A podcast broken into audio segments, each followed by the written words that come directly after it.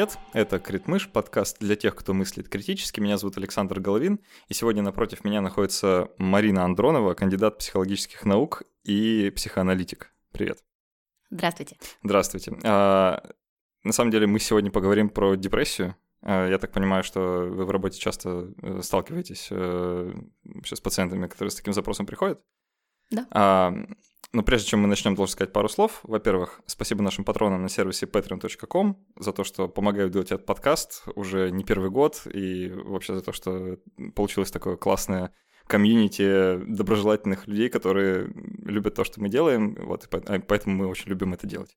Спасибо вам огромное. И чтобы патронов отблагодарить, мы довольно много всего делаем. Во-первых, записываем дополнительные эпизоды после каждого выпуска. Мы еще минут 15-20 наших гостей не отпускаем и задаем им вопросы, которые собираем на сервисе э, Patreon а, от наших патронов. Потом мы разыгрываем книги от нашего книжного партнера издательства «Миф». И сегодня у меня на столе книжка, которая называется «Невероятные приключения Лавлейс и Бэйбиджа». А, совсем не связана с нашей сегодняшней темой, к сожалению. Но, тем не менее, книжка интересная, она про э, создание первого компьютера.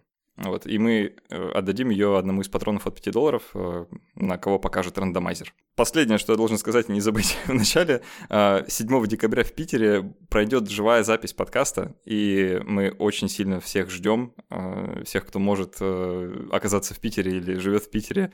А, приходите, ребят, это будет 7 декабря, как я сказал, по-моему, это суббота. А, могу что-то напутать, неважно. Все ссылки лежат где-то рядом. А, буду очень рад всех видеть. Тема живой записи крайне интересная. Будем говорить про биологию поведения человека. Давайте приступать. Э, я уже спросил э, в самом начале, когда вас представлял, э, работаете ли вы с людьми, которые столкнулись с депрессией, но это, наверное, очевидно, чуть ли не самый частый запрос, как мне кажется, от людей, которые ищут психологической помощи целом. Во всяком случае, в Санкт-Петербурге, да. В Санкт-Петербурге, да. А, думаю, что в целом по миру также. А, давайте я просто скажу, какой у меня эм, свой, так сказать, личный опыт э, взаимоотношений с, этим заболеванием, просто чтобы люди, которые это слушают, понимали, с каких позиций я говорю. Кажется, у меня никогда не было депрессии, вот в клиническом смысле этого слова. Но у меня э, однажды в жизни был такой депрессивный эпизод, когда я вот несколько месяцев он длился, прям четко выраженный.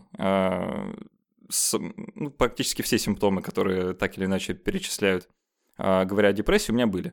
Вот, но это было довольно много лет назад, и спустя этот эпизод, в общем-то, из которого я вышел сам без э, помощи медикаментов и э, вне, внешней со, стороны специалистов, э, он, это больше никогда не повторялось, и мне кажется, не повторится. По крайней мере, э, я вот, э, ну, так чувствую сейчас. Но я просто теоретически немножко знаком с темой в силу там э, определенного биологического бэкграунда, э, поэтому сегодня будем тогда вот так, наверное, говорить. Я больше о биологии, вы, наверное, больше о психологии, надеюсь.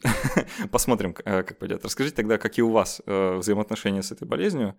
А, не знаю, не буду, наверное, лично спрашивать, если не хотите делиться, страдали ли вы когда-нибудь, но а, что вообще можете сказать про это?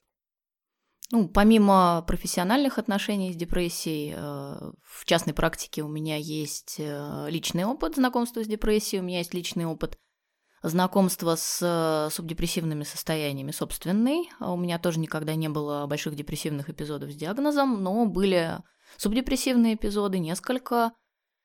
И в целом, хотя я никогда специально от депрессии не лечилась и никогда не принимала антидепрессантов, поэтому, к сожалению, никакого личного опыта по этому поводу предъявить не могу. У меня есть э, опыт э, знакомства с околодепрессивными состояниями, свой личный. Кроме того, у меня среди знакомых есть люди, у которых э, имеется как диагноз депрессия, так и субдепрессивные состояния, такие не имеющие отношения прямого к клинике. Вот, да, у меня тоже, на самом деле, я периодически сталкивался с людьми и много взаимодействовал с людьми, у которых э, там или диагностированное э, субдепрессивное состояние, или депрессивное состояние. И вот эта часть э, депрессии, которая мне больше знакома, да, вот именно взаимодействие с человеком с депрессией. Очень сложно бывает понять, что у тебя действительно депрессия. Да, и вообще, так как это слово находится в некотором таком бытовом обиходе, да, ну, мы часто говорим, что вот я там да. чувствовал себя депрессивным, или вот у меня депрессивное настроение. А, сложно понять, где норма, а где патология, да. А, как определить, что такое депрессия, Э, есть ли какое-то определение, которым вы лично пользуетесь в клинической практике, или, может, какое-то общепринятое? Вообще э, у меня нет задачи э, клинической диагностики депрессии, поскольку я не работаю как клинический психолог и не занимаюсь диагностикой прицельно.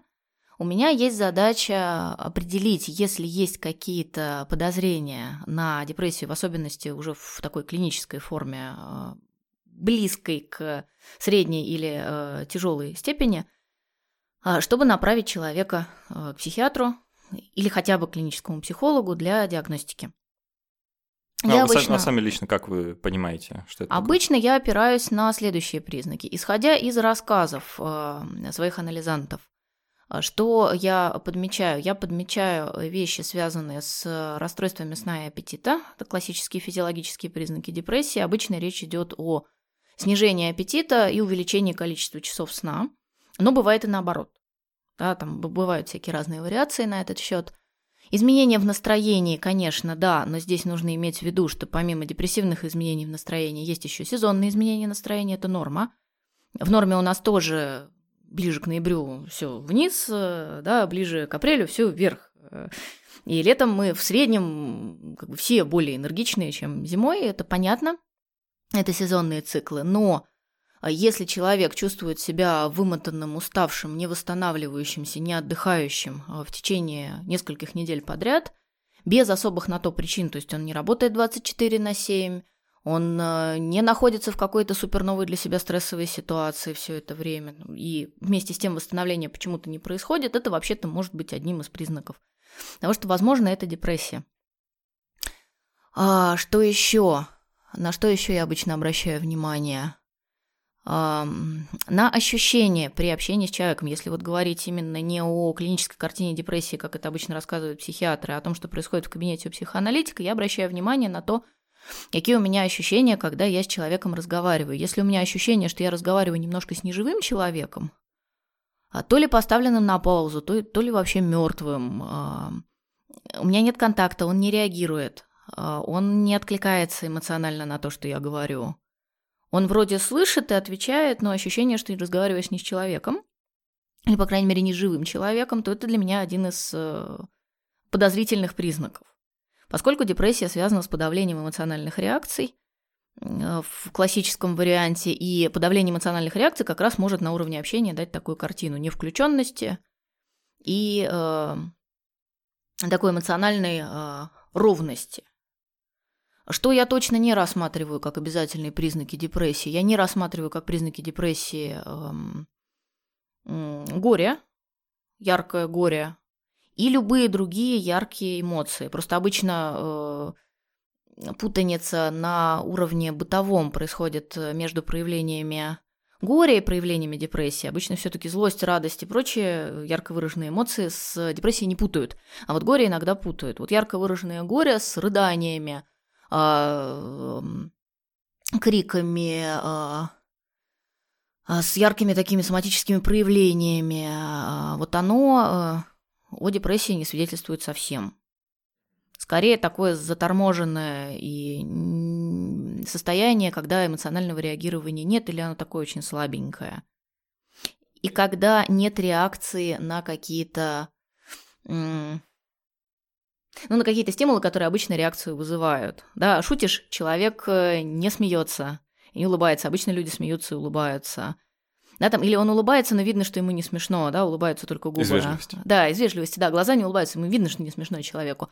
Вот нет вот этой внутренней реакции. Да, вот такие вот штуки, это да. А, любые ярко выраженные эмоциональные реакции, если у человека есть силы на ярко выраженные эмоциональные реакции, значит, там, ну, как минимум, еще нет запущенного депрессивного эпизода, потому что, ну, в депрессии совсем человек, как правило, нет сил так реагировать. А, ну, вообще, если mm-hmm. там возвращаться к такому э, психиатрическому языку, вот то, что вы описали, последнее предложение, э, часто называют агидонией, да, то есть неспособность человека радость испытывать, то есть там э, шутка может и смешная, и он бы посмеялся, если бы не страдал депрессией, но у него депрессия, он не может. Да? Или вот э, очень любопытное определение мне на просторах интернета встретилось. Э, говорят, что депрессия — это там бла-бла-бла-бла-бла-бла, которая вызывает такое состояние, когда человек не может наслаждаться закатами. То есть, ну вот, э, похоже на правду, да, что что-то такое происходит. Еще один, одно чувство, которое, вот, не знаю, считаете ли вы признаком, но его перечисляют иногда к признакам депрессии, это чувство вины. Такое mm. вот, э, которое сжигает человека изнутри буквально, очень сильное, он, которое он испытывает по поводу и без. Я бы сказала, что чувство вины – это немного э, другая история. Постоянное чувство вины не обязательно является признаком депрессии, потому что, э, во-первых, чувство вины, как правило, связано с э, депрессией все-таки, по моим наблюдениям, психогенного характера. У, например, людей, страдающих самотогенной депрессией, да, бывает же, что депрессия вызвана какими-то расстройствами в организме, а не какими-то там тяжелыми событиями в жизни человека. У людей, страдающих самотогенной депрессией, как правило, с чувством вины как бы все, все нормально и не чувствуют себя виноватыми, им просто плохо. Они действительно, у них основной признак это ангидония, они не могут радоваться. А, и вообще ничего не могут, эмоции не могут испытывать. Что касается чувства вины, ой, тут сложно определить, потому что чувство вины – это не характерный отличительный признак. А, ярко выраженное чувство вины присутствует много где. И не обязательно сопровождается депрессией. Ну да, не специфический, конечно. Не специфический признак, да. При депрессии это может быть, а может и не быть. А, в целом, как и любой признак, который мы перечислили, так или иначе может отсутствовать. Ну, ну да, например, в лакановском психоанализе, который я люблю и э, э, долгое время пристально изучала, есть такое понятие, как психотическая структура э, субъекта. При психотической структуре чувство вины отсутствует как феномен. Люди с психотической структурой субъектности не испытывают э, чувство вины, оно им недоступно. При этом депрессии они страдать могут. Да, но переживания у них при этом будут совершенно другие. Если речь идет о неврозе, то опять-таки, ну, может быть вина, может не быть вины. Я бы сказала, что скорее э, есть какие-то э, события, которые могут одновременно вызвать чувство вины и депрессию. Вот это я могу понять. Например, очень распространенный кейс – это потеря. А, при потере, при утрате люди часто испытывают э, вот, вот это вот, которое вы описали, ярко выраженное сжигающее чувство вины, э, и депрессию тоже могут. Вот а, третий фактор. Давайте тогда, правда, окунемся а, в причины, а, почему у людей вообще возникает депрессия, насколько часто это бывает, и ну, как вам кажется, что, что лежит в истоках? Можно ли выделить что-то одно или какой-то кластер? Я думаю, что можно выделить несколько кластеров э, депрессивных расстройств по происхождению. Ну, давайте я сначала фундаментальный вопрос задам, правда, чтобы мы сразу понимали, э, как, в какую сторону мы сейчас пойдем. Вы считаете, что причины депрессии, они э, психологические или биологические? И такие, и такие. И такие, и такие. То есть э, это биологическое заболевание с какими-то психологическими компонентами или а, а, да, что вам кажется там, более важным и значимым? Там соотношение факторов может различаться в каждом индивидуальном случае. Может быть депрессия сугубо психологического происхождения, так бывает. Бывают депрессии сугубо биологического происхождения, как, например, при, ну, я не знаю, при нарушении функции щитовидной железы, при некотором, при некоторых разновидностях нарушения функции щитовидной железы бывают депрессивные состояния, в том числе тяжелые. А, потому что вот эти, господи, э, тиреотропные гормоны, вот это вот все, оно влияет на настроение. И когда, соответственно, там не, не вырабатывается настроение, оно постоянно подавленное. Человеку плохо, и как раз может наступить ангидония и всякие другие сопутствующие признаки. Будет выглядеть совершенно как депрессия. То есть по э, определению не отличается, если посмотреть э, признаки. А, бывают смешанные варианты, когда у человека, например, не знаю, природный сниженный уровень серотонина, то, что обычно ну, скажем так, легко приводит к возникновению депрессивных расстройств, легче, чем а, у людей, у которых уровень серотонина в условной норме находится.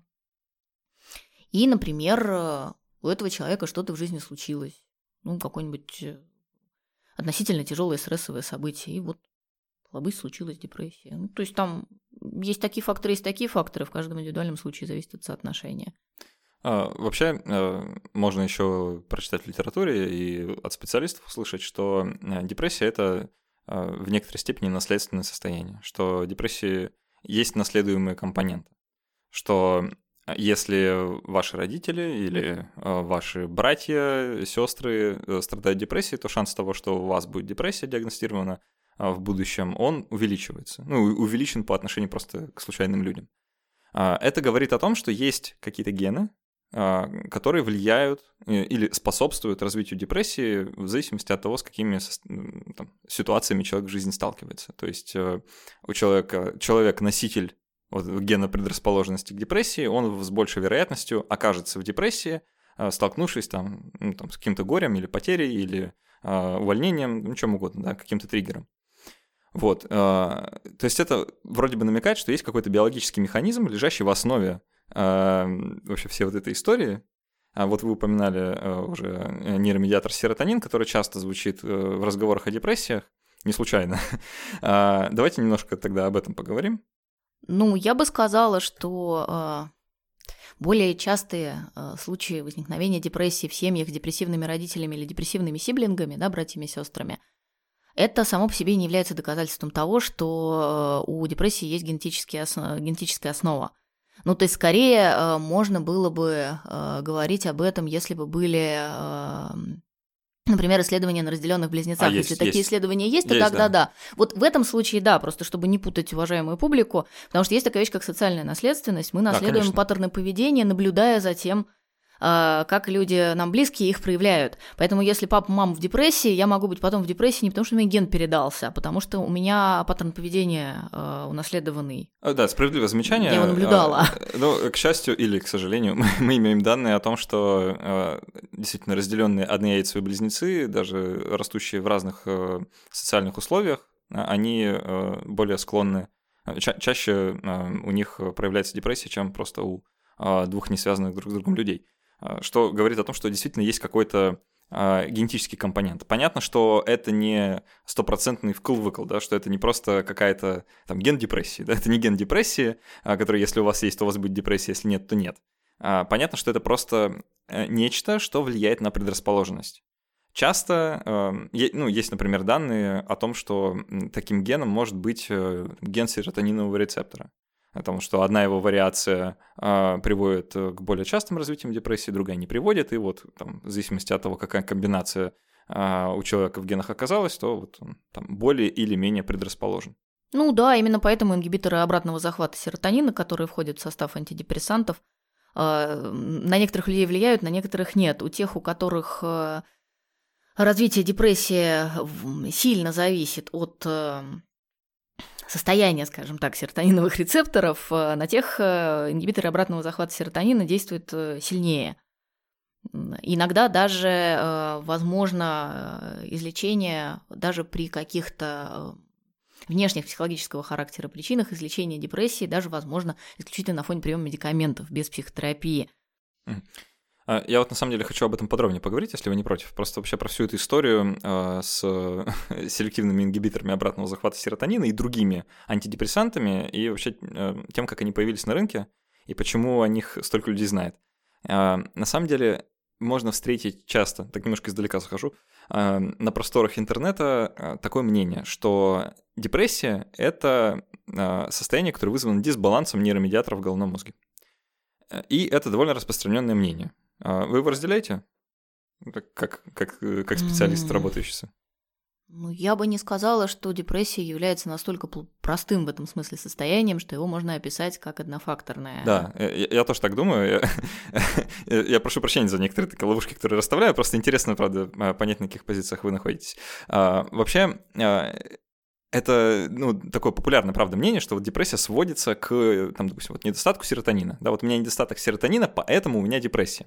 А, как бы проводя вот эту вот каузальную связь, да, причинно-следственную, что из-за недостатка серотонина у меня депрессия. Сейчас я приму препарат, который повысит уровень серотонина, и депрессия пропадет. А, понятно становится, в общем-то, недолго думая, что это работает не так. а, опять же, к счастью или к сожалению, неизвестно, но депрессия гораздо более сложное состояние, чем просто вот такое однофакторное, как вы сказали. Так вот, а, эта идея, она очень сильно тиражируется медиа, СМИ вообще в целом довольно популярны так в народе. Потому Тиражируются что... фармакологическими компаниями. Вот, да. Сейчас немножко так теории заговора навожу в подкасте про критическое мышление, но это правда. Фармакологические компании действительно любят эту, эту идею про то, Это что... неудивительно. Неудивительно, про то, что недостаток серотонина, он приводит к депрессиям. И, и если посмотреть какую-нибудь рекламу про Зака из там, 80-х годов, где летит грустное облачко, и закадровый голос рассказывает, что вот, э, депрессия, она вызвана тем, что у вас мало серотонина в головном мозге, Прозак может избавить вас от этой проблемы. А, все намекает на то, что люди на этом делают нехилые деньги. И, правда, селективный ингибитор обратного захвата серотонина как антидепрессант в США это там э, четвертый, по-моему, по счету препарат, самый прибыльный, а, а скоро будет, наверное, второй вообще. То есть, ну, это чуть ли не самое продаваемое лекарство вообще в целом. А, что становится очень удивительно, учитывая его довольно скромные результаты в рандомизированных исследованиях против плацебо. Потому что э, Прозак, э, как препарат, он эффективностью обладает весьма ну, сомнительный. То есть э, он во многих экспериментах не показывает результата выше, чем плацебо, во многих показывает даже ниже, чем плацебо. В общем, ну так, шатка, валка, какие-то доказательства у нас есть. В общем, что-то происходит, но мы не можем до конца понять, что, но люди продают, а другие люди покупают. Но забавно, что началось это все не с селективных э, ингибиторов обратного захвата серотонина, а с препаратов других. Да? Э, еще раньше было дело, сначала были, э, использовались в качестве антидепрессантов препараты, которые изначально были против туберкулеза. Это ингибиторы моноаминоксидазы, так называемые. Да? Это те препараты, которые э, влияют на э, распад норадреналина. Это другой нейромедиатор, который тоже считалось, что связан с депрессией э, и с подавленным состоянием. А, но потом выяснилось, что не норадреналин, а вообще другой допамин. И, в общем, все, все немножко запутались. А, надеюсь, что слушатели все еще следят за развитием наших мыслей. Но, а, в общем, потом были другие препараты, которые... Как, Господи, э, ладно, трициклические антидепрессанты, которые еще на другую штуку влияют. Ну, в общем, много всякого разного поперепробовали, а потом появились вот э, Прозак. И это был коммерческий успех, правда. И вот эта идея о том, что э, а, все из-за того, что просто немножко серотонина мало, сейчас мы поправим, она жива и никуда, судя по всему, ходить не собирается. Э, но самое удивительное, что в науке, э, ну вот, если закопаться в данные, судя по всему, нет никаких свидетельств в пользу, ну, так, строгих научных доказательств в пользу того, что действительно э, снижение уровня серотонина как нейромедиатора приводит к э, возникновению депрессии. А, но есть данные, которые показывают обратное, что э, ну, получается довольно логично, если серотонин снижен э, и возникает депрессия, то тогда, если мы возьмем здорового человека, понизим ему уровень серотонина, то у него возникнет депрессия. Ну или хотя бы с какой-то вероятностью должна, вероятность должна повыситься. Но этого мы не наблюдаем. Ну нет. А, и самое печальное, что есть препараты, антидепрессанты, которые понижают уровень серотонина, но все равно помогают от депрессии в некоторых случаях. Ну, в общем, все, опять же, сложно. А, так вот, и это все к чему? А, одной какой-то молекулы, которая была бы ответственна за возникновение депрессии, судя по всему, нет. Это какой-то спектр, да. А, что же со всем этим делать э, вот в плане ну, терапевтическом, да, вот мне, если честно, совсем непонятно на данном этапе, потому что антидепрессанты, они вот такие вот весьма ограниченного э, применения с кучей побочных эффектов, э, применять их нужно долго, никому это особо не нравится, э, и, в общем, непонятно. А, просто только терапию людям предлагать как-то неправильно, да? Э, если у нас вроде бы, ну, если есть какие-то такие лекарственные средства, да, которые вроде бы называются антидепрессанты. Вот э, как по-вашему, как из этой ситуации всей выходить, что с этим делать, как людям, главное, об этом э, объяснять и коммуницировать эту идею, что депрессия — это сложно? Долго я говорил, но надеюсь, что вы еще со мной. Мне кажется, что Э, на самом деле идея о том, что депрессия это сложно, не нуждается в дополнительных объяснениях после того, как человек имел с депрессией сколько-нибудь продолжительное дело. Почему? Потому что, ну, э, человек либо получается с депрессией что-то сделать, либо не получается. Если не получается, большинство людей все-таки как-то, ну, э, приходит к выводу, что, видимо, они что-то не так понимают, если не получается. Я довольно часто сталкиваюсь с людьми, которые приходят в терапию, э, в психотерапию, я имею в виду, перепробовав э, кучу антидепрессантов. Я знаю довольно много людей, депрессия которых, э, то, что они переживают как депрессию, у некоторых из них стоит диагноз официальная депрессия, она абсолютно резистентна по отношению к антидепрессантам. То есть, что я это пью, что я это не пью. Причем некоторые из них подбирают препараты годами да, в разных сочетаниях. Психиатры не оставляют надежды, слава богу, потому что ну, врач лечит пациента, все хорошо. Но в смысле депрессии все плохо. И э, интересно, что э, есть такая закономерность, э, Иногда, если человеку долгое время не помогают таблетки, то быстро начинает помогать психотерапия. А иногда, если человеку долго не помогает психотерапия, но он не пробовал таблетки, ему быстро начинают помогать таблетки. Почему так? А, ну, вообще, на самом деле, никто толком не знает, почему так. То есть непонятно, какая настоящая причина. Мы можем выдвинуть несколько гипотез, почему так. Ну, например, что психотерапия работает и таблетки работают. У меня, как у психоаналитика, есть гипотеза о том, что она близкая к гипотезе плацебо, что и психотерапия, и таблетки работают в первую очередь за счет того, что они вообще в принципе есть.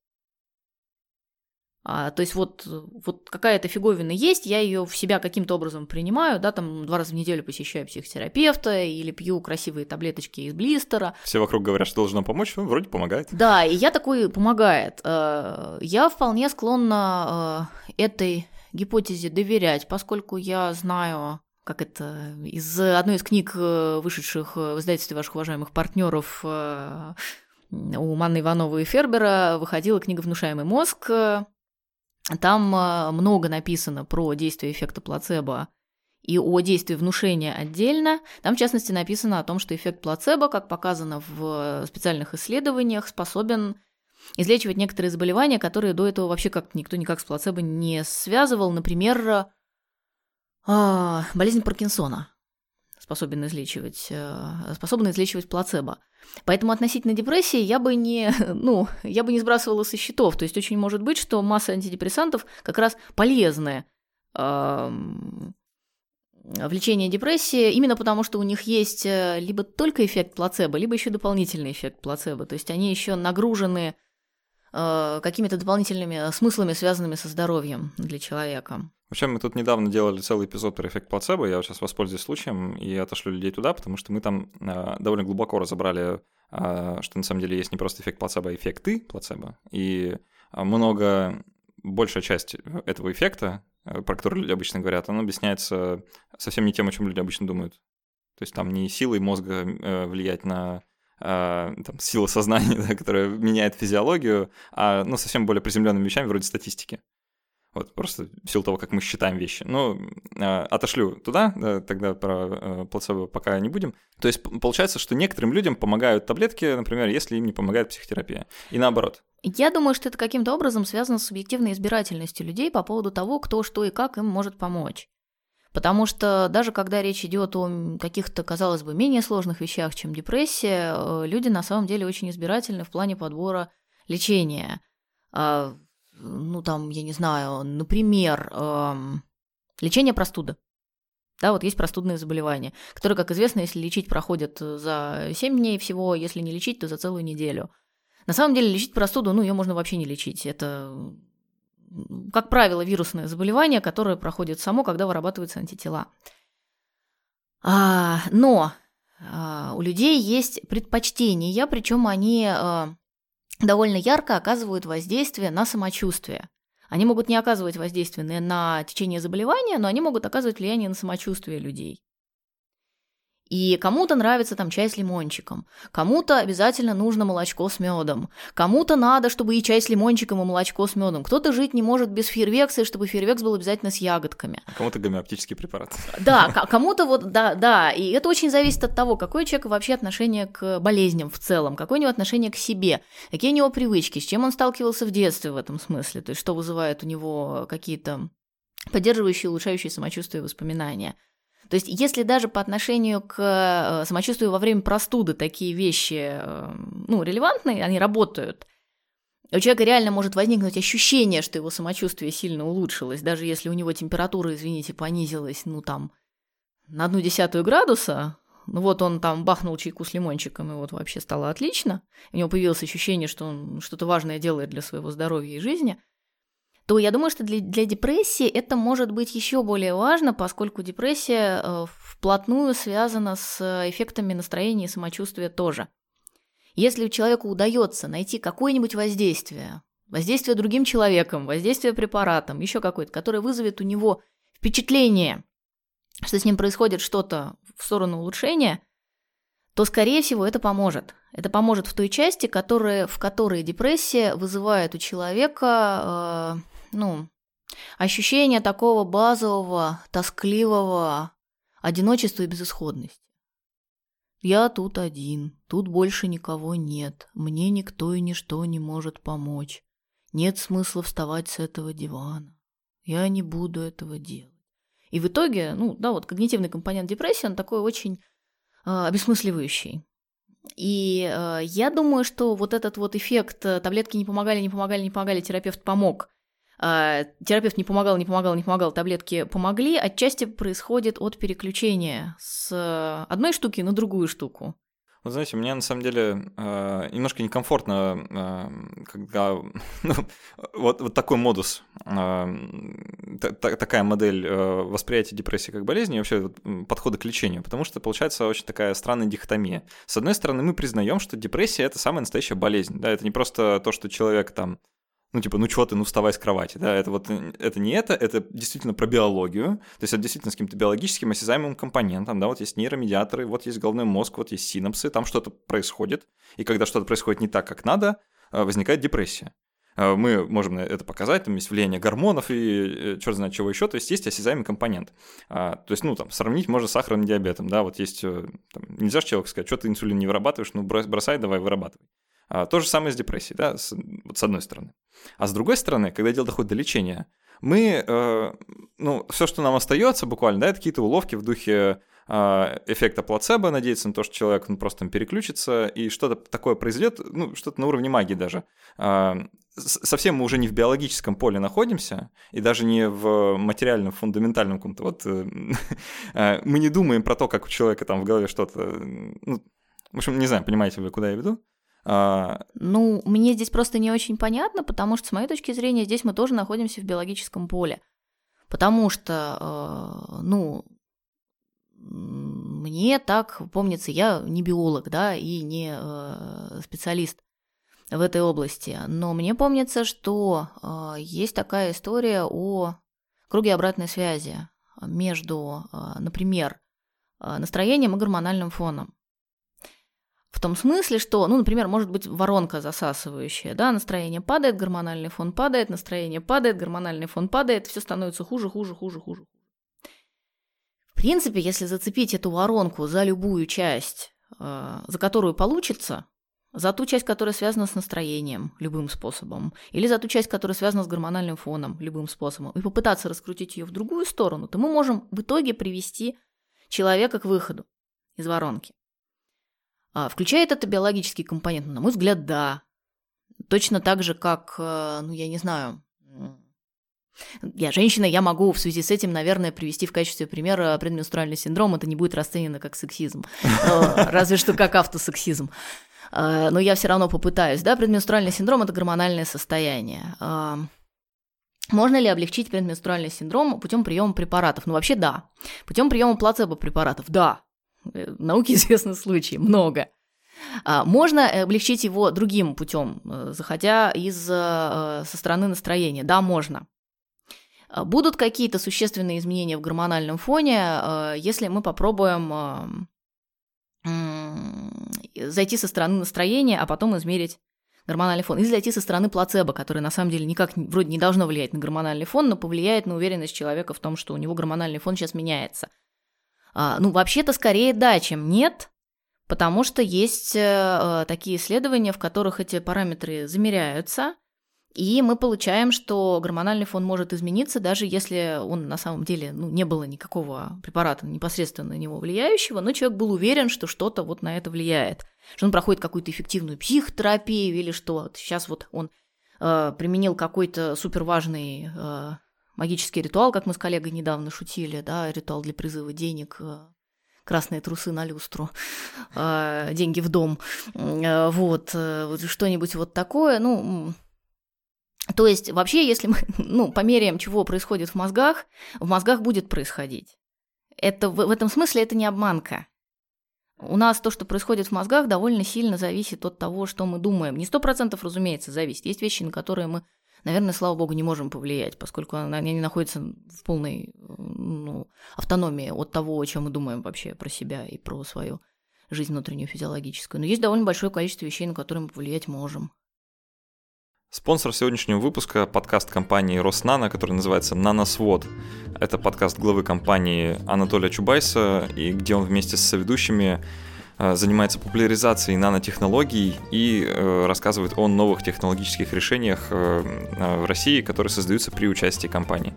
В выпусках можно услышать очень много про возобновляемую энергетику, про разные подводные камни этой области, про то, когда же наконец человечество перестанет использовать уголь в качестве источника энергии, а также в нескольких последних эпизодах можно послушать про а, то, как инвестиции приходят в стартапы, как богатые люди дают деньги а, начинающим стартаперам, почему они это делают, какие у них мотивы. В общем, а, очень любопытный получается такой необычный взгляд на науку не с точки зрения фундаментальных исследований, а с точки зрения Э, прикладной с точки зрения э, денег, э, бизнеса и всего такого, что, в общем, от меня немножко далеко, но тем интереснее слушать. Слушайте подкаст «Наносвод» везде, где есть подкасты, там, где вы слушаете наш подкаст, а также ВКонтакте. Люди, особенно вот часто, когда человек страдает депрессией, для него становится довольно важен вопрос. А я правда болею или я просто там ленивый, просто плохой человек? И когда мы говорим, что э, депрессия это самая настоящая болезнь с биологическими корнями, мы как будто бы человеку даем некоторую индульгенцию. Да? Мы говорим, смотри, э, ну, ты болеешь, да? вот э, это самая настоящая болезнь, у нее есть причина, следствие, э, и это не то, что ты плохой, просто ну вот так вот повезло. Э, с одной стороны. А с другой стороны, а, когда доходит до лечения, и человек э, понимает, что ну, это некоторый такой трюк, чтобы заставить его вот там из этого порочного круга мыслей выбраться, да, или еще что-то, а, как будто бы снова речь о нем, да, что э, дело-то не в биологии, а как бы вот в тебе, как в человеке. Э, и непонятно, то, то ли мы возвращаем ответственность и говорим, а, это не биология, это ты как личность. Да? И вот ты как личность, вот как неправильно функционируешь, сейчас немножко починим. Или мы э, полностью игнорируем тот факт, что это как-то с личностью связано, и вот просто ну, как-то немножко отделяем человека от его болезни и говорим, что это просто депрессия, это вообще к тебе никакого отношения не имеет, ты тут ни при чем, э, нужно просто вот с этим как-то побороться, сейчас там серотонинчик выровнять и все. Ну, я бы сказала, что в моем понимании никакая болезнь от субъекта не отделима. Именно поэтому лично мне обычно не нравится подход, когда лечат болезнь, а не пациента. А, и когда взаимодействуют врачи с болезнью, а не с пациентом. Есть, знаете, такие врачи, которые на пациента во время приема ни разу не смотрят. Знаю, прекрасно знаю. В том числе во время диагностики не смотрят в карточку, что написано, что писал на прошлом приеме, что другие врачи написали. А, при том, что мне это кажется очень странным даже на сугубо биологическом уровне. Да? Ты можешь с человеком не разговаривать и не знать, э, какое, тебе, какое у него отношение ко всему этому, но посмотреть ты на него можно, там, не знаю, как он выглядит вообще, глазки, там, чё-чё, язычок, э, позвоночничек, там, еще что-то Диагностику по внешности, вообще говоря, никто не отменял по внешнему виду и по поведению. Я, честно говоря, не очень представляю себе, как такие диагносты вообще работают, потому что, ну, мне это кажется совсем странным. Вот. Э, в том, что касается отношений с болезнью, мне кажется важным, чтобы соблюдался своего рода баланс. То, что депрессия – это не лень и не симуляция, а, не означает, что человек не может э, каким-то образом на свою жизнь в этом влиять. Точно так же, ну, есть разное качество жизни при депрессии, точно так же, как есть разное качество жизни, например, при шизофрении. Вот с шизофренией понятнее – Потому что если человек в депрессии не очень сильно на вид отличается от человека, который не в депрессии, то человек в шизофрении, когда он в острой фазе, довольно сильно отличается по поведению и по тому, что у него в голове происходит. Спутать сложно. Но есть ситуация, когда э, шизофрения человека кушает, и вот ему прям совсем э, не выбраться, и все воспринимают вокруг болезнь, а не его. А есть ситуация, когда воспринимают его, а не болезнь. В этом Э, принципиальное отличие в отношении к людям в некоторых клиниках, например. Там не шизофреники, там люди. Они болеют, э, да, и, на отделении лежат не депрессивные, на отделении лежат люди. У них у каждого своя история, э, свои отношения, свое отношение к тому, чем они болеют, разные представления об этом. И э, мне всегда казалось, э, ну, и из личного какого-то опыта, и э, по работе тоже – что этот вопрос, вопрос субъективного отношения к собственному страданию, в чем бы оно ни заключалось, болезни или нет, Это важный вопрос для людей. Собственно, это отличает людей. Это отличает людей от, например, не знаю, вот от животных сейчас вот в меня вцепятся защитники животных и будут говорить, что животные, особенно домашние животные, тяжело переживают свои болезни, поскольку а, переняли. Многие депрессию находят у э, собак. Кстати. Да, у, да находят депрессию у собак. Я, в общем, даже готова поддержать, поскольку я, как лаконец, знаю, что домашние животные многие сим... Э, проблемы, связанные с символизацией, перенимают от людей, просто потому что они уже на протяжении очень многих поколений рядом с людьми. А, но вот э, то, что люди страдают на каком-то принципиально другом уровне, и для них это страдание очень личное и связано с их историей, с огромным набором воспоминаний, связанных э, с этим страданием, это тоже нельзя сбрасывать со счетов.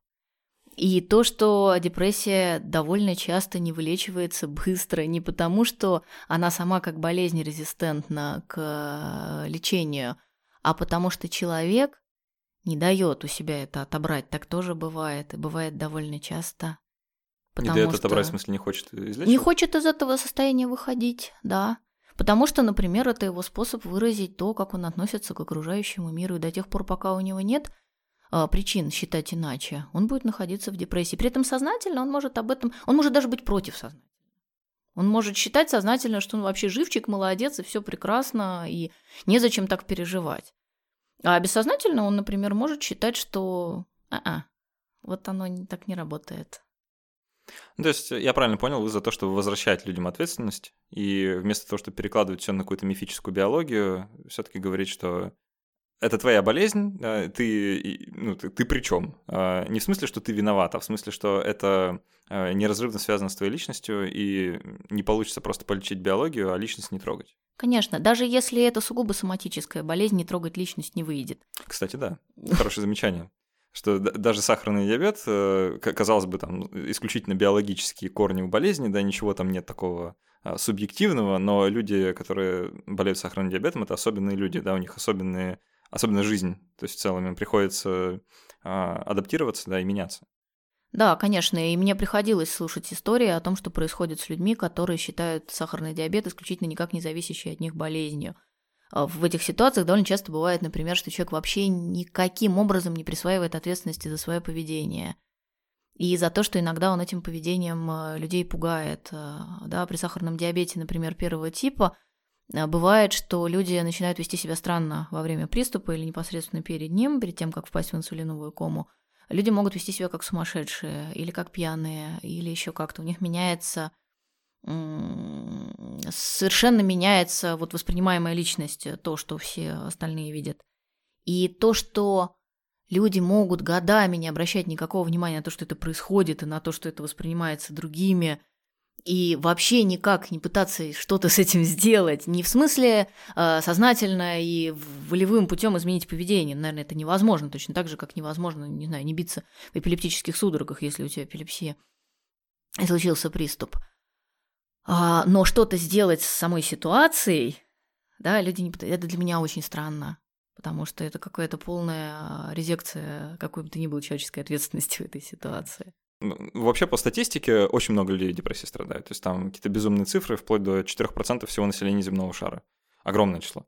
То есть э, шансы велики, что нас сейчас слушают люди, которые э, по-настоящему страдают депрессией.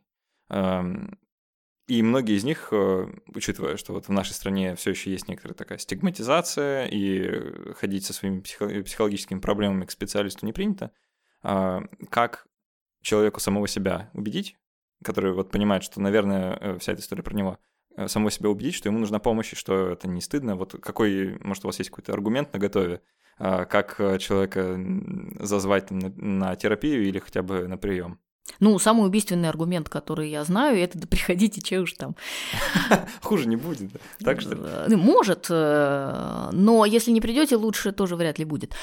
Э, это, на мой взгляд, довольно хороший аргумент. Э, мне кажется, что там дело не в рациональных аргументах, дело в эмоциональных каких-то вещах, в том, что стыдно, неприятно, чувствуешь себя беспомощным, ну какие еще вещи бывают – а, не, неловко как-то, даже если стыда как такового выраженного нет, бывает неловкость. Э, Да у других людей проблемы серьезнее, другие люди вон по клиникам неврозов лежат, а я тут всего-навсего на диване уже четвертую неделю.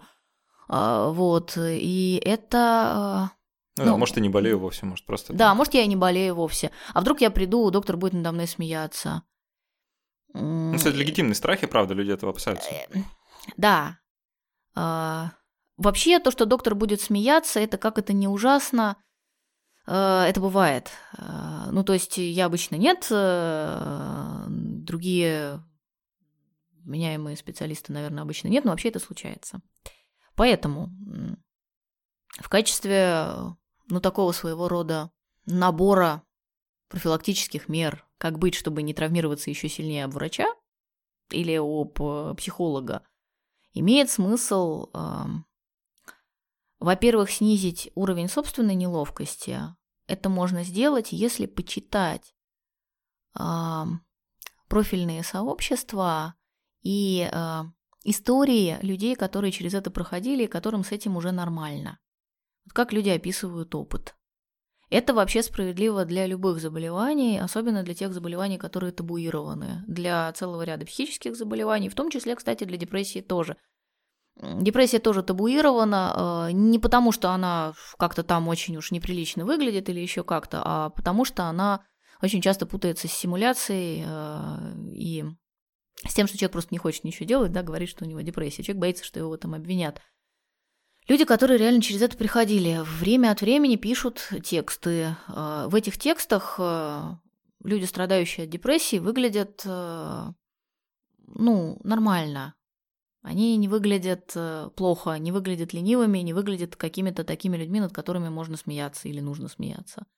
Вот начитывание некоторого критического объема таких текстов и слушание критического объема высказываний людей, которые к депрессии относятся нормально, рано или поздно приводит к своего рода, ну, я не знаю, нарративному повороту, что ли, в описании, э, в самоописании человеком того, что с ним происходит. Он начинает чувствовать себя плюс-минус нормально. Вот на этой волне можно дойти до специалиста. Дальше, если, даже если специалист будет смеяться, ну, максимум, что э, плохого может произойти, специалист будет послан. Наверное. Ну, если депрессия не совсем тяжелая. Будет послан родственниками, если, соответственно, депрессия тяжелая. А друзьями, близкими, кто привел, тем и будет послан. Что касается профилактических мер по выбору специалиста, то тут э, вопрос э, решается стандартно через рекомендации. Ну, это плохо, что он так решается, мне кажется, потому что должна, наверное, существовать какая-то структура э, ну, более адекватная, чем просто по совету кого-нибудь, но, к сожалению, в каком мире живем, да. А если... Э, э, вот вся эта ситуация, это на самом деле хороший совет, правда, почитать про э, опыт других людей, применить на себя, да, это классно. Действительно, наверное, любого заболевания касается, так или иначе, про которое редко говорят. Ну, кроме простуды, наверное, любого другого. Но если это работает только если человек, у него есть какой-то уже внутренний ресурс, да, чтобы об этом читать хотя бы. То есть он должен хотеть э, про это читать, он должен хотеть э, сам в этом разобраться, ну и вообще должен вот быть какой-то запрос внутренний. А если человек находится вот на такой стадии или в целом э, болезнь вот у него такова, что он не хочет, да, он э, не желает, и это, допустим, видят родственники, у них есть желание вот э, человеку помочь, но от терапии он там категорически отказывается, про лекарства тоже ничего слышать не хочет, а читать тоже, наверное, ничего не будет. Вот как к такому человеку подойти? Ну, для начала я бы, наверное, поинтересовалась в этом вопросе, почему человек отказывается. То есть он отказывается, потому что он еще может отказываться, то есть это активный отказ. Или это пассивный отказ из серии «я уже ничего не могу, поэтому не пойду». Я, может, и хотел бы, если бы у меня еще были силы хотеть, но у меня уже как бы все, бензин кончился, догадался Штирлиц. И это два разных случая. Если человек отказывается активно, надо смотреть, откуда сопротивление. Корни сопротивления могут быть в том, что депрессия играет определенную роль в семейной системе, например, и человек не отказывается от нее, потому что... Удобная вот, модель поведения. Ну да, например, потому что пока все заняты его депрессией, прыгают вокруг него, могут не обращать внимания на свои собственные проблемы. Или для него это может быть удобная модель поведения, он может не решать какие-то важные проблемы и конфликты, которые у него в жизни назрели на этот момент. Если выйдет, придется с этим немедленно столкнуться. Довольно частый вариант. А, если это активное сопротивление, это может быть связано с чувствами, которые мы только что обсуждали, с чувствами по поводу болезни. Э, стыдно, боится неловко, страшно. Со стигмой. Да. да, боится столкнуться со стигмой, боится, в принципе, боится.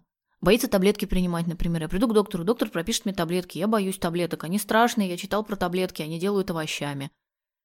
Это уже не стыд, это просто страх перед фармакологическим воздействием. И тоже, кстати, отчасти оправданный, потому что, ну, мало ли, все все бывает. Потому что, кстати, антидепрессантов, то, ну, овощами они, конечно, может, и не делают, но побочные ну, такой эффекты там... немножко овощной эффект там бывает, да. это правда, бывает довольно часто и э, много Ну, благо, и, и выраженной эффективностью они не обладают, поэтому можно и без них обойтись как-то, да? Ну, в целом, да, э, в, в, во многих ситуациях можно. Есть ситуации, в которых лучше не надо, но в любом случае Речь никогда не идет о том, что, ну, в норме речь никогда, конечно же, не идет о том, что вы приходите к врачу, врач прописывает вам какие-то таблетки, и дальше вы уходите от врача в самостоятельное плавание. Конечно, так никогда не делается. При любом другом длительном лечении врач подбирает препараты, смотрит на эффективность, работает, не работает, есть э, выхлоп, нет выхлопа. Если не получается, прописывает еще варианты, еще варианты, еще варианты, ищет. Вот это а. все нужно сказать человеку, который вот активно сопротивляется. Желательно, да, если активно сопротивляется, если это вопрос информационный, желательно, чтобы это ему говорил кто-то, кому он все еще может доверять в этой жизни, потому что часто у таких людей не, не очень много а, возможностей доверять входящей информации. А, ну, депрессия-то они тоже не на ровном месте страдают. А, вот не понял. Почему. В смысле, что депрессия довольно часто бывает следствием нарушенных отношений в той системе, в которой человек повседневно существует. И отсутствие доверия часто бывает одним из признаков э, систем с нарушенными отношениями. Да, если я чувствую, что меня мама не любит, папа не любит, братья, сестры не любят, соседи по лестничной клетке не любят, то спрашивается, от кого я буду э, внимательно слушать информацию о том, что депрессия это на самом деле не страшно. То есть это может быть некоторыми триггерами, которые в случае наличия благодатной биологической почвы вот прорастают в виде да? э, болезни. Да, легко. Есть еще вариант как пассивное нехождение никуда, э, потому что нет сил, и в этом случае работают гораздо более простые поведенческие истории серии там подняли, отвели. Или, ну, если гора не идет к Магомеду, то может врача привезти? Или врача привезли. Иногда так бывает. У меня был когда-то э, один случай, когда моего коллегу, э, психиатра, привозили домой к человеку. Я его рекомендовала, его привозили домой, они созванивались, он приезжал домой, смотрел, что происходит, разговаривал. Все, все, да, пока человек способен открывать глаза и отвечать э, как-то. Хоть, хоть как-то, да. Хоть как-то, да, в целом не все потеряно. Вот обычно, правда, поскольку, ну, Редко бывает так, что человека прям хлобыси сразу накрывает тяжелым э, депрессивным состоянием. Обычно начинается с легких, потом среднее течение, потом уже совсем все плохо и из дивана не встаем. Проблема обычно состоит в том, что э, если говорить о вот этом вот бессильном состоянии, когда уже врача приходится вести к пациенту, что на предыдущих стадиях все как бы почему-то прохлопали ушами то, что происходит. И сам э, пациент прохлопал, и родственники его тоже прохлопали. Все думали, ну, полежит немножко на диване, встанет. Ну вот тут же может быть сложно, как раз-таки э, из-за того, что мы воспринимаем часто какие-то вот такие проявления, не знаю, там, слабоволия, что ли, человеческого, как лень и плохое настроение, просто эпизодическое, э, как что-то похожее на депрессию, то можно просто не заметить. И, ну, в этом тяжело людей винить, да, ну, правда, где граница между ну, я просто полежу неделю на диване, и я полежу там 10 недель на диване, да, она, вот где она между 1 и 10 проходит непонятно. А, и не всегда возможно это заметить, правда, со стороны. А, вот тогда это, наверное, будет мой а, завершающий вопрос и последняя тема, которую мы обсудим. Как понять тогда? Как э, человеку самому, если у него есть подозрение, что у меня депрессия, как э, это заподозрить с, более, с большей вероятностью, чем просто подозрение, и как людям вокруг на что стоит обратить внимание, чтобы э, хотя бы предположить, что есть проблема? Ну, я бы сказала, что, учитывая, что информации сейчас по депрессиям очень много, и нагуглить э, основные признаки депрессии можно буквально в два клика, а, то я бы сказала, что здесь э, лучше перебдеть, чем недобдеть. Это как с раком. Если вам кажется, что у вас появились странные шарики где-то, лучше сходите и сделайте пункцию и проверку. Ну, я, я, я вот как как медик я немножко э, возражу, не, всякие, не всякое подозрение достойно пункции, тем более а, просто гипердиагностику никто не отменял. Но не знаю, относится ли это к депрессии. Ну, пункцию не, не обязательно. Понятно, что не во всех случаях требуется пункция. А, но вообще хотя бы первичную диагностику а, на мой взгляд, в тяжелых заболеваниях, которые чреваты смертельным исходом, а депрессия это заболевание в тяжелой фазе чреватое смертельным исходом, тут не надо э, иметь каких-то... Лучше иметь более пессимистические представления, чем оптимистические. Здесь так же, как с раком. А во всех заболеваниях с, со смертельным возможным исходом лучше перебдеть. Поэтому, если у человека есть малейшее подозрение, что что-то, что он сейчас испытывает, совпадает с э, описанными в интернете признаками, то лучше пусть он прослывет ипохондриком. Ну, сходит лишний раз к психиатру. Ну, ничего страшного.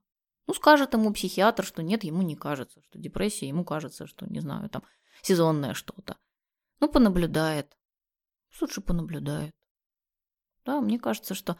Ну, вообще, э, какими признаками обычно я пользуюсь? Э, если это лежание на диване и вот эта вот обессиленность и еще что-то, несколько недель, но если больше месяца продолжается, то это тревожный звоночек. Если человек неделю решил полежать, то, ну, ну, наверное, да. Плюс это еще зависит от темперамента человека. Есть люди, для которых вообще большую часть жизни провести на диване – это хорошая норма. Но если у них при этом настроение варьирует э, в нормальном диапазоне, в зависимости от того, что на них влияет, да, посмотрел смешную комедию, посмеялся, потом весь вечер в хорошем настроении, встретился с друзьями, поржал весь вечер в хорошем настроении. Обидели, поревел, потом целый день в плохом настроении, да, там или полдня. Да, нормальное настроение флуктуирует в зависимости от внешних стимулов. Это норма. Если упало и не встает вообще никак, на протяжении нескольких недель, это повод задуматься, что-то случилось.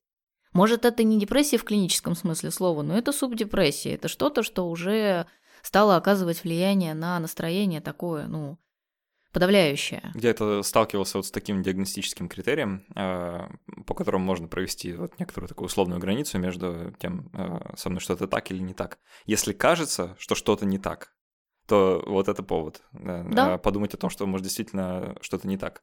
А если не кажется, да, а, то, ну, просто, просто грустно. Если просто грустно, то вот, ну, значит, наверное, просто грустно. Если грустно, и при этом кажется, что что-то не так, то вот это То лучше, быть... да. А, как избежать гипердиагностики? Гипердиагностики, мне кажется, в этом случае избегать не надо, потому что, а, ну, диагностика в случае депрессии ничем особенным не чревата.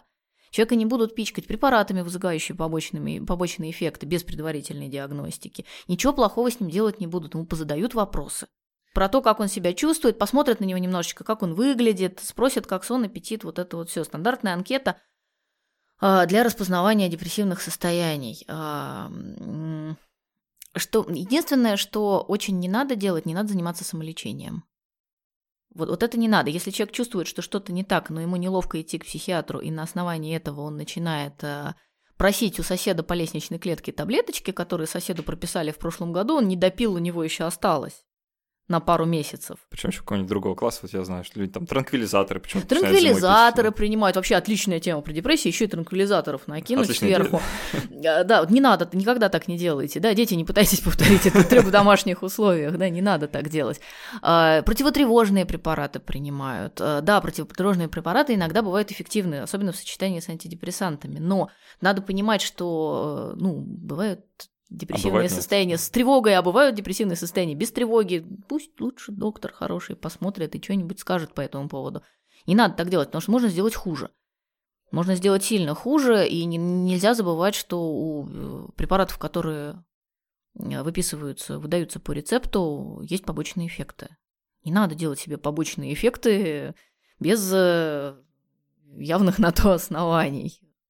Ну что ж, на этой оптимистичной ноте тогда будем подводить к концу наш разговор. У нас в гостях была Марина Андронова, кандидат психологических наук, психоаналитик. А, Марина, спасибо большое, что согласились прийти поговорить. Спасибо. Про такую непростую тему, как депрессия. А, надеюсь, что кому-то а, наша беседа окажется полезной, кто-то для себя сделает важные выводы.